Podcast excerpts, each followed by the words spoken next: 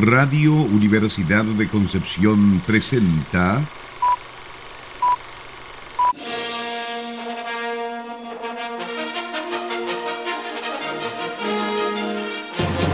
De película.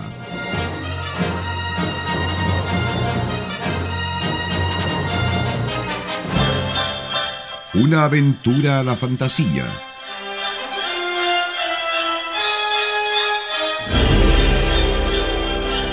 Un paseo por las imágenes que guardan tu memoria.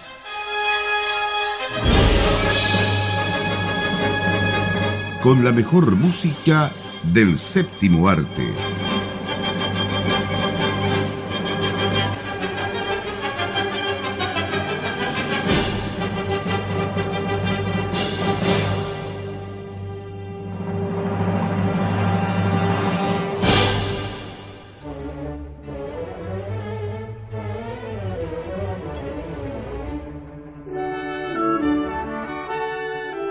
Bienvenidas y bienvenidos a un nuevo capítulo del programa de todos los sábados con la mejor música de película de todos los tiempos de película junto a Sara y Nicolás Masquerán en el 95.1 FM Radio Universidad de Concepción.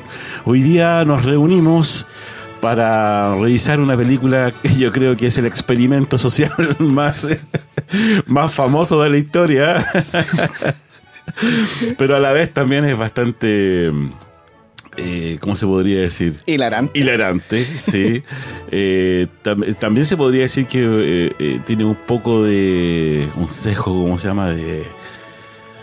Mensaje social. De- ¿Un sesgo de clase, tal vez? Ahí está. Yo de igual clase- le de defiendo clase lo de social. mensaje social porque Sí. hay una crítica a lo Sí. que pasa con el tema de Wall Street. Justamente Sí. por eso. Es una de, las, una de las primeras películas que eh, toma el tema de Wall Street aparte de eso, aparte de todo lo que hemos visto después. No sé si ustedes Ya. saben, pero hizo temblar a Wall Street esta película. Ah, sí, tanto sí. No sé si lo digo o Sara, Sara se lo quiere guardar para el dato freak. ¿Qué dato freak? ¿De qué me habla? Pero lo más importante, lo más importante, no estamos reunidos aquí por eso.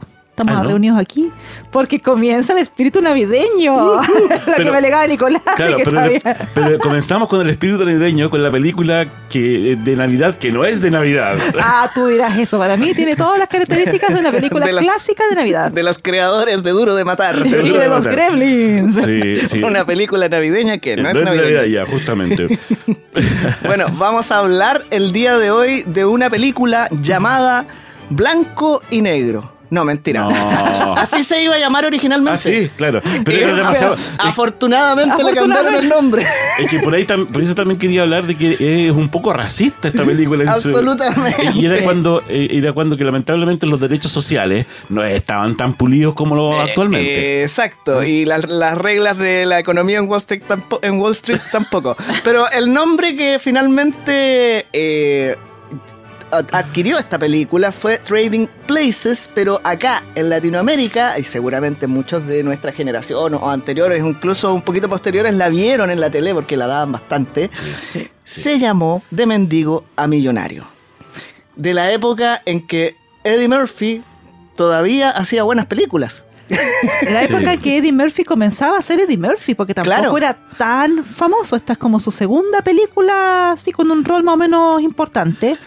Y de ahí ya no, ya no paró más. De hecho, es hermoso ver esta película, porque es del 83. Del 83, sí. Sí. Eh, y uno ya reconoce a Eddie Murphy que conoce, o sea, el- lo que vino después. De hecho, hay varias escenas en que yo me reía muchísimo, porque no solamente por lo que pasaba en pantalla, sino que porque yo escuchaba el burro de Shrek. los mismos chistes, las mismas Claro. expresiones. Esta fue primero que un príncipe suelto en Nueva York. Porque de hecho creo que hay un, hay un, hay un cameo ahí. hay un- Eh, hay un- una continuación. De, no vamos a decir dónde, pero que, que bien, es bien entretenido, bien también hilarante esa, esa parte. Sí. Eh, bueno, eh, del director John Landis, eh, conocido, ¿cierto? Director por, bueno, por películas y también por videoclips. Claro. Algunos carteles tan famosos como Michael Jackson. Sí. Director de thriller. De thriller, y claro. director, ya voy a irme para el lado que a mí me gusta porque eh, John Landis tiene esa escena maravillosa en Un hombre lobo americano suelto en Londres, Ah. que Sí. es probablemente la mejor escena de transformación que se ha hecho en la historia del cine hasta el día de hoy. Incluida la de Bollywood. es que anda un meme dando vuelta por ahí que es muy, muy chistoso. Eh, claro, bueno, como decíamos, ¿cierto? Una película que en su momento eh, bastante controversial por, por esta, esta cosa, ¿cierto? De, de- tocar el tema entre blancos y negros, ¿cierto? De que el negro es el pobre, el, el que no tiene clase, ¿cierto? El que de alguna forma no tiene un buen ambiente en el cual se puede desenvolver y estaba el blanco que tenía todo lo que obviamente él quisiera tener de una buena escuela, ¿ya? Y que de alguna forma eh, todo lo que tocaba lo convertía en oro. Entonces estaba es después esta... esta, ¿cómo se podría decir? No sé si concurso, no, no Una era concurso, apuesta la apuesta, sí. está, Una apuesta. La apuesta, ¿cierto? Y bueno, ahí, ahí, ahí empieza esta, esta aventura. ¿Sabes qué? Hablando, digamos, un poco técnicamente de la película, no sé si se, se han dado, se dieron cuenta, siento que la película está hecha como si fuera una ópera.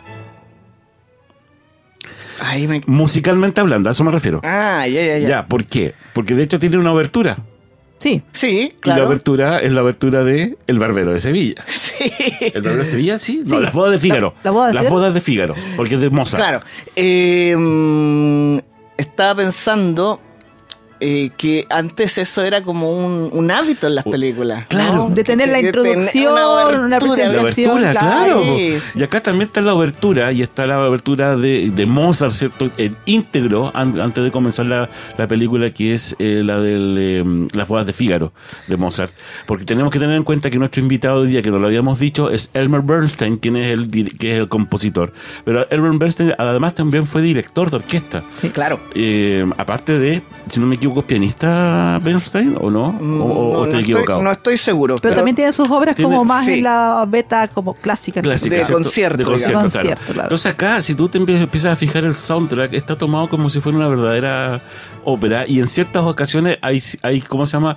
Algunas áreas también que se empiezan a repetir de la misma bodas de Fígaro y de otras óperas de, eh, de Mozart como Don Giovanni, por ejemplo, que también aparecen acá. Entonces como eh, cuando estuve escuchando el, el soundtrack dije, "Bu- esto...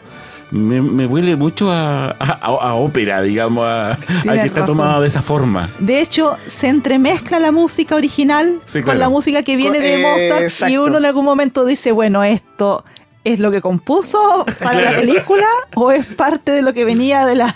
Pero es interesante, verlo desde el- ese punto sí. de vista, sí. Musicalmente... que de alguna manera va estructurando la narrativa, la Sí, música, claro, claro. como si fuesen actos. Es que Eso. tiene también una, una lógica que de pronto recuerda a la ópera bufa también en cuanto a su a su manera de plantear la comedia de enredos, ¿no? Y de hecho, esta está considerada eh, por la American Film Institute como una de las mejores comedias producidas en Estados Unidos. Así, hasta el día de hoy. Eh, oye, les tengo otra anécdota. Dale nomás. Blanco o negro, se iba- o blanco y negro se iba a llamar esta, esta película. Pero John Landis no estaba muy convencido del asunto. Entonces salió a la calle. Salió a la calle a contarle a la gente, la película va a tratar de esto. ¿Cómo se tiene que llamar? Y había planteado, se había planteado darle 100 dólares a la persona que le ofreciera el nombre que lo convenciera. Y entre eso aparece la persona que le dice Trading Places, cambiando lugares. Y ese le gustó, le dio los 100 dólares y esa persona fue nada menos que un mendigo en la calle. Albert Einstein pensé que... Pero ¿sabes qué? Es que en inglés además tiene el doble juego de trading places El trade. y del, del trade, de, de hacer este el, el- el asunto de la bolsa de valores. Así que ahí también es un excelente título. Pues a blanco y negro le ha quedado como bastante... Ya estaría funada esta Ya película. estaría, ya no, se pod- no podríamos estar hablando de esto en estos momentos. Oye, había una serie que se llama Blanco y Negro, acuérdense. ¿no? Sí, ¿Hay una película también o no? hay una canción con un videoclip. Ah, no, es blanco o negro. Blanco, claro. Bueno, y también está John Landis. De hecho.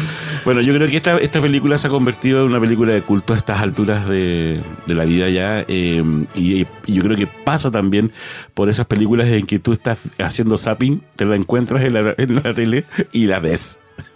Es que no es extraño que haya tenido ese grado de divulgación porque de hecho este fue uno de los grandes éxitos de taquilla de los 80 en general. Costó 15 millones, recaudó 120, pero además tiene está en la lista de las películas más arrendadas en VHS a nivel global durante la década de los 80. Y capaz que sea la más descargada también a nivel. no, no, sé, no sé cómo descargaba una cinta en ese entonces, ¿verdad? No, no, no, pero ahora me refiero ahora a. La no, sí, estoy bromeando. El, no sé la verdad, no sé porque es como muy generacional también. No sé hasta qué punto la, digamos, la gente nacía después de los 90, estará enganchado con este tipo de comedia, pero sin duda los que alcanzamos a vivir esta época, los que alcanzamos a agarrar algo del VHS, yo también la vi arrendada en algún momento, mis padres la llevaron a casa, eh, la recordamos bastante bien. Sí, sí, una, igual una, yo creo que una de las pocas películas de Lady Murphy donde rompe la tercera pared. Es la cuarta La pared, cuarta pared. la cuarta. Tiene una, una escena Una notable, escena a- notable. a- al respecto. Sí, sí. Es muy chistosa. ¿Sabes qué? Interesante lo que comentabas tú, Nicolás, porque si bien para nuestra generación era fácil verla en VHS, la pasaban por la tele, en fin, eh, hoy en día cuesta encontrarla. Sí, Porque precisamente hoy en día que estamos con todo este tema del streaming, que de repente deciden bajar películas por temas de derechos, qué sé está como para arrendar en algunas plataformas y la otra opción es ya buscar en los sitemares o de repente en YouTube puede aparecer alguna copia con subtítulos en, en tailandés. Pero eh, para hacer el clásico de la comedia que es, eh, no es tan sencillo encontrarlo. O sea, igual la recomendamos porque si alguien la puede buscar por ahí, la va a encontrar pero me llama la atención que no se haya preservado como, no sé, porque no diga está en Disney o está en Netflix, así tan Sí, fácil. es que lamentablemente, incluso para películas que han sido importantes, eh, con todos los cambios de formato que son cada vez más acelerados, eh, ya lo que podemos ver del cine que se ha hecho no es ni siquiera un 10%. ¿Y quién selecciona finalmente las películas que vale la pena... eh, Vale la pena, digamos, preservar y reeditar, que además tiene un costo. Por eso son tan valiosas iniciativas como la Criterion o la Kino en Alemania, ¿cierto? Que seleccionan bajo un criterio de curatoría y van reeditando estas películas. Pero, pucha, eh, ya el Blu-ray, por ejemplo, va a la baja, porque los medios digitales, o sea, la- las copias digitales son las que la están llevando. Oye, hay varios cameos en esta película. Y me acabo de, de de uno. Frank Oz. Sí, era sí, uno de los policías sí, corruptos. El que, el, que le, el que le dice, ¿y esta bolsa de. de, claro, de, de de, polvo de, de polvo de ángel, decía. Bueno, y el otro que aparece muy jovencito, el Giancarlo Espósito. Está en la cárcel con el Eddie Murphy. Con el Eddie Murphy, el claro. chico que habla con él.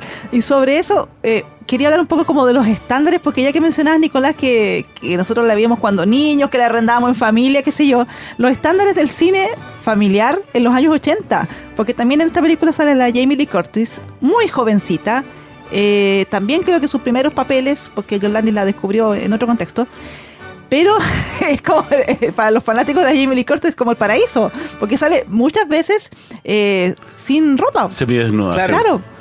Y esa película, los niños la veían con los papás, la familia, como que eran otros estándares que teníamos en los 80. Pues hoy en día no puedes hacer una comedia familiar con esa clase de imágenes. Claro, porque en ese entonces, como tú lo decías, los niños la veían con los papás. Claro. Ahora la ven solo.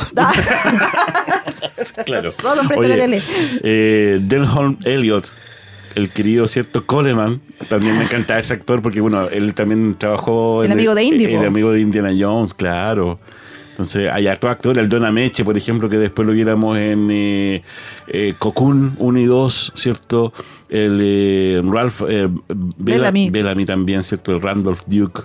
Bueno, grandes actores. Jim Bellucci también aparece en esta vestido de mono, de gorila. Sí. Bueno, no, lo, no lo hemos mencionado, Dan Aykroyd. Sí, Aykroyd. Dan Aykroyd, que Dan Aykroyd. La otra bueno, parte claro. de la dupla eh, junto con Eddie Murphy. y venían Sí. saliendo de Saturday eh, Night Live, Ah, ¿cierto? Night ¿Cómo se llama? Sí, pues los dos estaban en eso. Claro, y de ahí se habían proyectado como comediantes hacia el cine. Eh, Bueno, de hecho, una de las películas de Eddie Murphy, que la que viene después del mendigo, del mendigo millonario, que, que es un príncipe suelto en Nueva York, tiene una secuela. ¿Se podrá hacer una secuela de Trading Place? Veámoslo después de la pausa. Ok. porque volvemos al negocio, dijeron Randolph y Mortimer. Bueno, vamos a revisar la música entonces de Trading Places o De Mendigo a Millonario, película del año 1983 dirigida por John Landis, música en esta ocasión de Elmer Bernstein.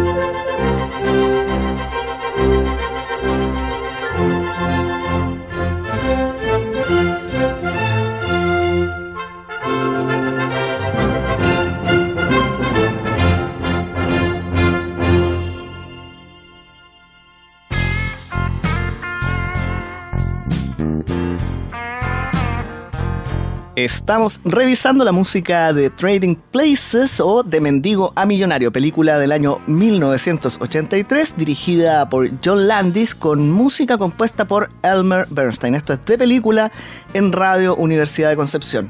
Se nos olvidó un cameo. ¿Cuál? Otro más. El mismo John Landis, que también aparece Ah, en su ¿también? película. Sí, cuando sale de la cárcel Eddie Murphy y hay ¿Sí? tres personas rodeándola, una de ellas es justamente Eh, John Landis. John Landis. Bueno, hablemos un poquitito de nuestro mm, eh, invitado esta tarde a nuestro programa, que es Albert Bernstein, quien, quien está, ¿cierto?, la, en la partitura de, de esta, o, o parte de la partitura, porque, bueno, mucha, mucha de la música es de Mozart, la que, la que suena acá, ¿cierto? Pero bueno, él compuso grandes bandas sonoras, como por ejemplo La Siete Magnífico, Sí, que también está, ¿cierto?, en la retina del oído de, de- de los cinéfilos, Los Diez Mandamientos. Sí. Los cazafantasmas. Matar a ruiseñor. La, eh, los cazafantasmas, tienes toda la razón. Sí, mataron a ruiseñor también. El gran escape. Sí, po. No sé, un compositor de peso, sobre todo las películas de esos años, años 50, 60, sí. Sí, es que esa es su época. Ya en los 80 él venía, bueno, muy reconocido por supuesto, pero ya fue su último, diría que su última etapa de actividad. De hecho, bueno, estoy revisando acá que en realidad su, su última banda sonora compuesta fue el año 2002. ¿ah? Eh, pero en ese, y en ese momento fue candidato al Oscar.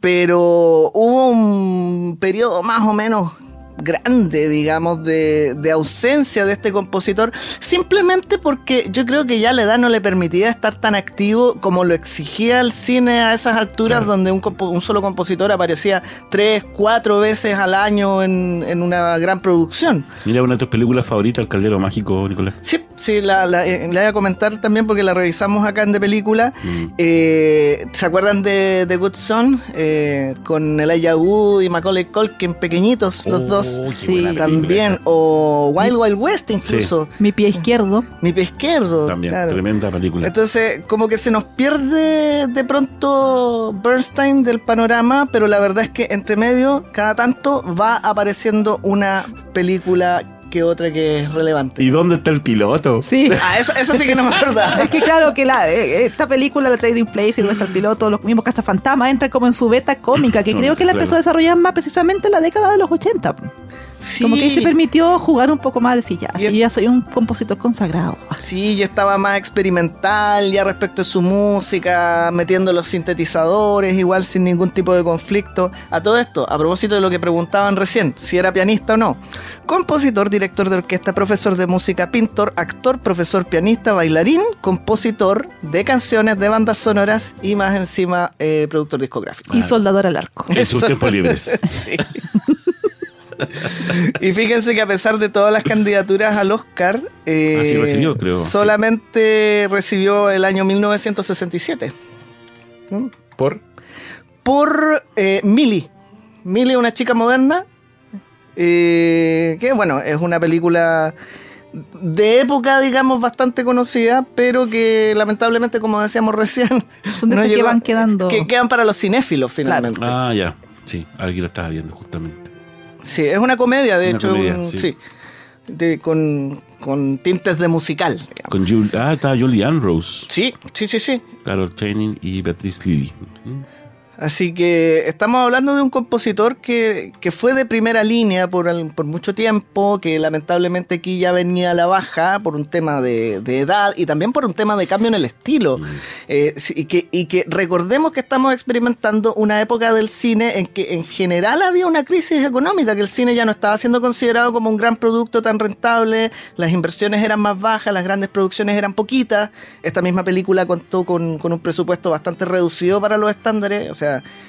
ahora se hacen películas por 300, 400 Ahora no millones. hacen ninguna película por menos de 70 millones Claro, de dólares. 15 millones de dólares. Bueno, de haber sido mucho más dinero en, en ese entonces. Claro. Pero, pero el tema es que se estaban prefiriendo otras estrategias también, utilizar mucha más música envasada, ¿cierto? De, de grupos o cantantes, artistas populares que pudieran rentabilizar también la banda sonora y ese tipo de cosas. O una sola persona con sintetizadores porque era más económica también. Contratar una banda como Toto.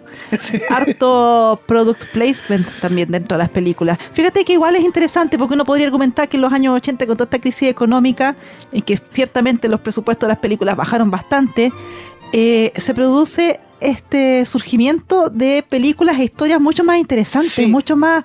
eh, te obligan en el fondo a ser más creativo. Eh, no solamente en, en tu historia, sino que cómo la vas a llevar a la pantalla. O sea, piensa que te va a volver al futuro, los cazafantasmas, no sé, por, bueno, Indiana Jones tenía como más, más presupuesto. Pero si lo comparas con las superproducciones de hoy en día, son todas, pero muy pequeñitas en comparación. Y siento que eso le falta quizás al cine hoy en día, otra crisis económica o algo así, porque estamos en, en una época que me recuerda un poco, pero más o menos nomás, a la época de los grandes estudios cuando controlaban todo. Está un poco así el cine hoy en Sí. día. O sea, como que si no es una franquicia que está aprobada como por el comité corporativo, como que no sale la película.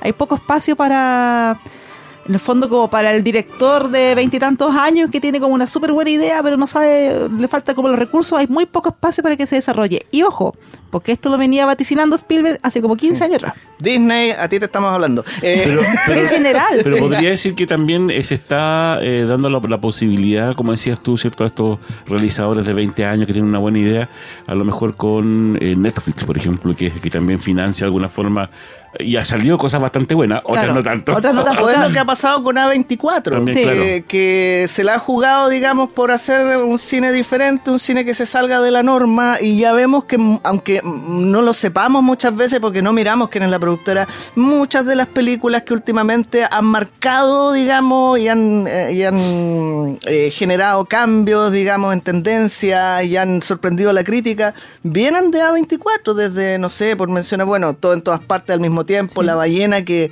finalmente consiguieron que fuera la primera productora en la historia que se ganaba todos los Oscar importantes, pero antes de eso La Bruja, y un montón de películas que Midsommar, que también vimos en, en algún momento acá, que de alguna manera eh, marcaron tendencia dentro de sus géneros, justamente porque les permitieron a los realizadores hacer un trabajo más artístico. Y ojo, que A24 ya anunció hace poco que dijo ya, ahora nosotros queremos empezar a hacer producciones un poco más grandes. Ahora queremos blockbusters. Ahora queremos Ah. blockbusters. Así Entonces, que pero viene con esta mirada distinta, claro. Pero ojalá que sea así, pues sería bueno. Piensa tú, no sé, por películas como The Matrix, por ejemplo. O sea, que, que poco poca cabida. El otro día estábamos hablando de The, The Creator, por ejemplo, que pasó casi sin pena ni gloria Es entre medio de estas tremendas tremenda ballenas Claro. que vienen con esas corporaciones detrás.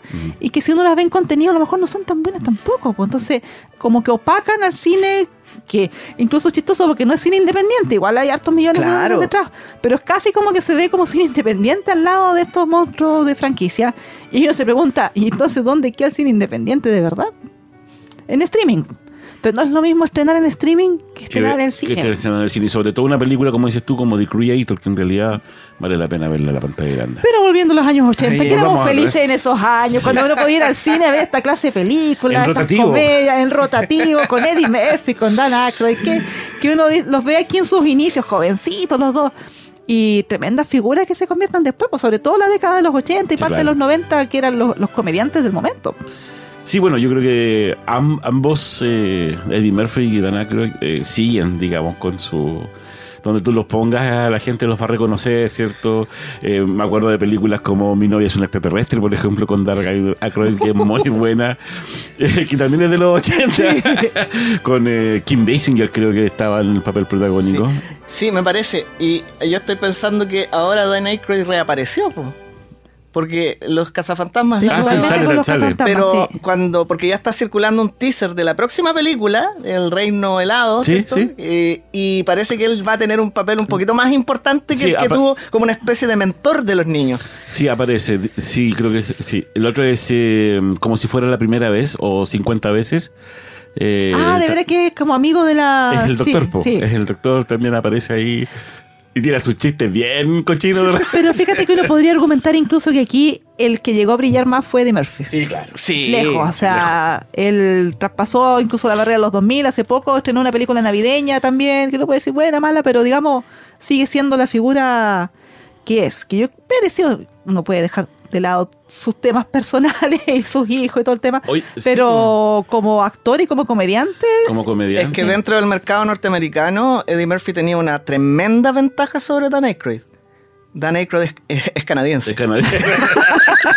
ya de por sí, rechazado. Pero imagínate con una, con igual una comedia tan simple como por ejemplo ese el Daddy's Daycare que se llama o mm, La guardería de papá. igual fue, fue tremenda película y creo que hasta el día de hoy también ah, se ha convertido en una película que todo el mundo puede ver con la familia y, y gusta porque es una, una comedia livianita, ¿cierto? Donde uno se ríe mucho. Incluso... Eh, ahí sale, sale el gusto por las películas de ciencia ficción que tiene Eddie Murphy, ¿no? Eddie Ah, Murphy. Murphy. Sí. Sí. él es fanático de las de ciencia ficción. Sobre, y además, después, después de esta, hizo otra que se llama eh, La tripulación Dave. Ah, ya, recién, recién mi cabeza como Se que enchufó. se enchufó con la guardería de, de papá. claro. Pero perdí a papá y después hizo la tripulación Dave, que él se supone Claro. que el mismo cuerpo de, de Eddie Murphy era una nave espacial. Eh, no verdad. este experimento, lo mismo que estas películas cuando hacía como cinco o seis personajes, o sea, Todo- todos en la barbería eran él. toda la mayoría de él, o el, no sé, por profesor chiflado también, Sí, o po. sea, eh, tiene como harta... Es que Eddie Murphy lo que tiene, y se nota en esta película ya, que donde lo ponen se roba la película. Porque es, es tanto como que es un vórtice de, de humor Sí. o de presencia en pantalla que, que es muy raro encontrarlo en, en- en estos casos de actores. Y de hecho mucho de lo que hizo en esta película fue improvisado y probablemente esas rupturas de la cuarta pared también hayan sido improvisadas Improvisada, y finalmente creo, sí. Landis decidió dejarlas. A todo esto... Hoy iba a decir algo de... Sí, Jamie Lee Curtis, se me había olvidado. Jamie Lee Curtis. Jamie Lee Curtis, que aparece en esta película también, eh, tuvo que tener largas conversaciones con Landis porque resulta que hasta ese momento era una actriz estereotipada. Sí. Porque hasta- Venía del solamente cine de terror, de los slashers, claro. Ay, y uno dice, bueno, ¿y, y, y vos, Landis? No, es que ella estuvo trabajando con él, creo, en un documental, haciendo la narración. Y ahí conversando, conversando, porque la niña es bastante clever. eh, le gustó el sentido del humor, la encontró inteligente, la encontró divertida. Dijo, ¿sabes qué? Te quiero en esta película. Me gusta para esta película. Oye, pero palo el gato, porque de ahí en adelante se sacó de encima esta imagen de la niña que grita las películas de terror. Y hoy en día, o sea, Jamie Lee Curtis no necesita presentación. Ya, No, claro, tremenda- ya, no es solo una Final Girl. como- No, no, no, ella es. Se viene una nueva película de un detective suelto en Hollywood, por si acaso, con Eddie Murphy. Wow. Quiero verlo correr por esas calles como en antaño. Como antaño, justamente, sí. por si acaso, ah, lo, leí, lo leí por ahí. Va a ser como la de Scorsese, esta el irlandés. Pero mira, si es como un príncipe en Nueva York 2, o sea, Sí, bueno, claro. hay de repente hay cosas que no, bueno, igual hay varias de esas películas, sí, pues de detectives de Hollywood y como tres por lo menos. Creo que son, cua- eh, son cuatro. Cuatro, son Claro. cuatro. Sí, vendría, vendría a ser, no sé si la número 5 no, pero creo que la, la última fue la cuarta. Eh, acuérdense de Doctor Dolittle, Mulan también. Mulan, la él voz es de Mushu. de Era Mushu. ¿verdad? Que nos deshonró a todos y a nuestras vacas. Hay una película así que yo me acuerdo que la rendé porque salía él y yo pensé que era una película de comedia y no era así, pues, no era una película que se llama El Boomerang.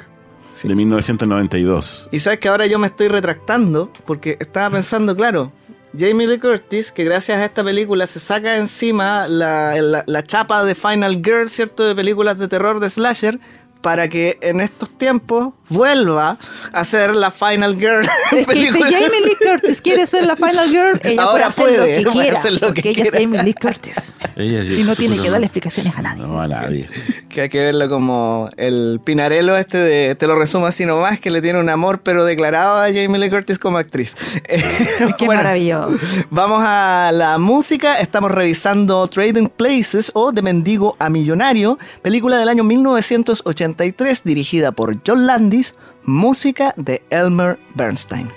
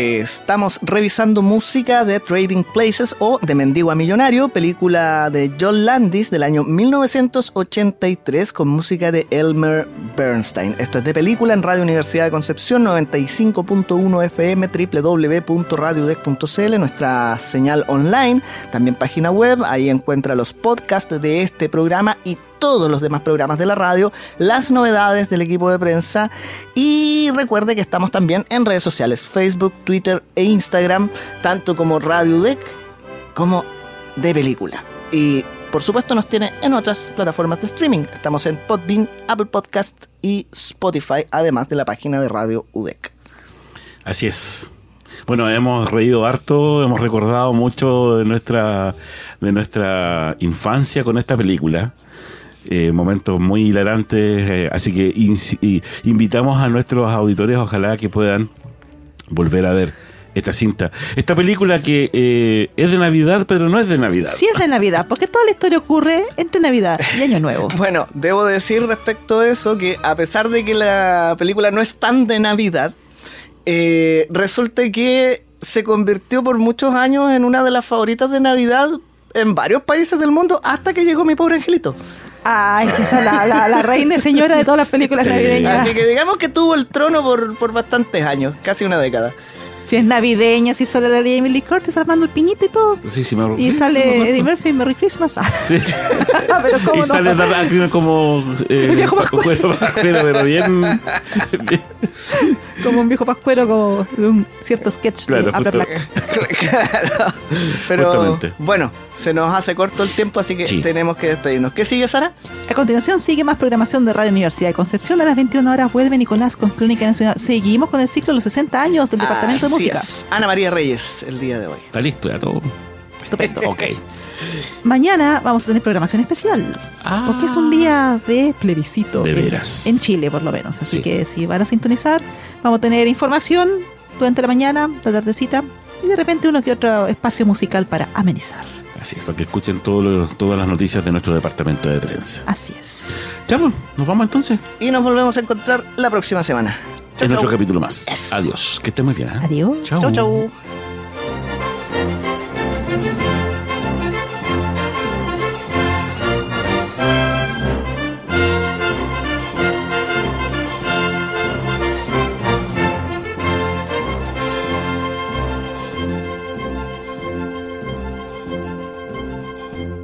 Radio Universidad de Concepción presentó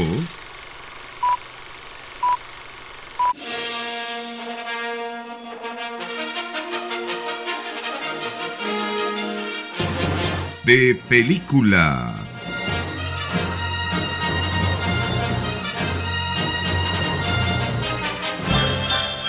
Una aventura a la fantasía.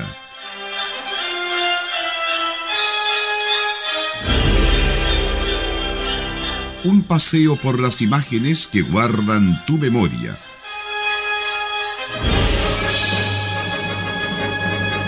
Con la mejor música del séptimo arte.